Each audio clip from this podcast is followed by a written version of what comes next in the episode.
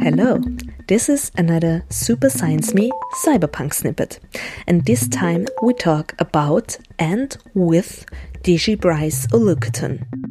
He is the author of two really good science fiction books Nigerians in Space, published in 2014, and its sequel After the Flare, which came out in 2017. These books are connected through reoccurring characters and also their setting, a spacefaring Nigeria, but they read so very differently. I read Nigerians in Space. I thought it was much more, it felt like this mystery, thriller, noir novel, and also fantasy elements. And then after the flare is so science fiction and cyberpunky. So I was I was wondering what interested you about these two different genres that kind of comprise this story in the same universe. What interested you about that as a framework then to tell your stories and put your characters into them? thanks for the question. When I wrote Nigerians in Space, I was studying fiction as well. So when I started it, and I was taught by a literature professor named Mike Nicol, who has written some hard boiled uh, mystery stories in South Africa. So he uh, was very influential in that he had us as a class read a lot of those books. And I thought this is a very compelling way to get people to turn the page and to read more, to think about noir and use some of those techniques. And I thought it would be exciting to. I mean, one of the goals I was trying to do was explore both the Nigerian American experience, what it's like to be African in the US. Nigerians in Space tells the story of a Nigerian scientist who works for NASA in the US. He goes back to Nigeria as a government minister makes him the offer to develop a space program in and for Nigeria. However, all becomes very complicated and dangerous and mysterious from there. And then because I was living in South Africa, I couldn't help be but be interested in the cultures there. And part of that is South Africa, you know, like a lot of cultures, has its underbelly of people who are trying to survive through one way or another. And, uh, you know, with the shift from apartheid, there are a lot of people who needed to do something to make money. And, and the abalone trade was fascinating thing that was happening, um, and to my knowledge, still happening. Um, so I happened to sort of fall into this, and I was able to talk to folks locally and that is the second storyline of Nigerians in Space the struggles and business opportunities of an abalone smuggler from South Africa. So he simply walked down the street to Abalone Silver and they hired him as an abalone cleaner. The main difference between the creatures was that a clam had two sides to its shell and abalone only had one, and was more of a glorified snail that fetched hundreds of dollars in East Asia.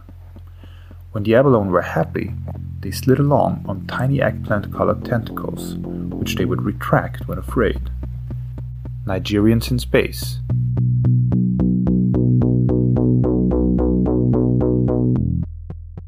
So I think it was the first one was, you know, I felt like the experience of being a an African in the U.S. and surviving and participating in the economy and being on the forefront of a lot of technology, but still coming up against constraints like uh, racism and glass ceilings and structural um, problems. I felt like I hadn't read anything that discussed that. We were still being taught Chinua Achebe, Wole Soyinka, all the famous African writers who were often writing, you know, the turn of colonialism or responding to colonialism. So I, w- I was interested in talking about the modern experience and what people are experiencing today.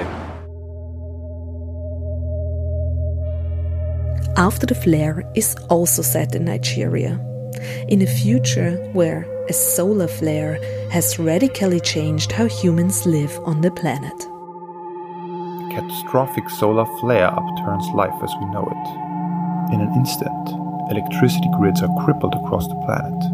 followed by devastating cyber attacks that paralyze all communication.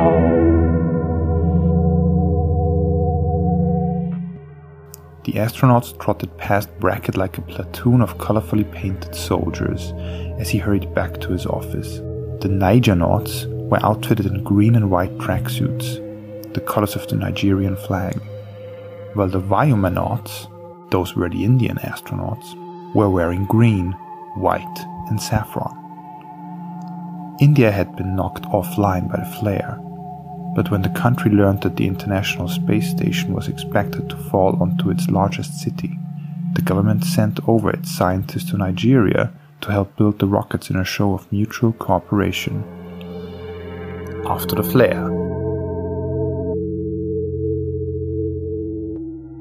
After the Flare is about Nigerians in space, but it is also full of extraterrestrials and beautiful observations of sound and descriptions of how sounds influence us. For example, when mysterious otherworldly song stones are discovered. Every time they experimented with the song stones, they learned something new, but the secrets were only slowly revealing themselves. There was no instruction manual, no shepherd to lead them to a wellspring of knowledge. They did not know who made the stones or why, only that they were extraordinarily precious and special. Instead, they would look at the impenetrable inscriptions and scour their own memories for melodies and harmonies, long since forgotten, hoping that a new song could reveal a new power.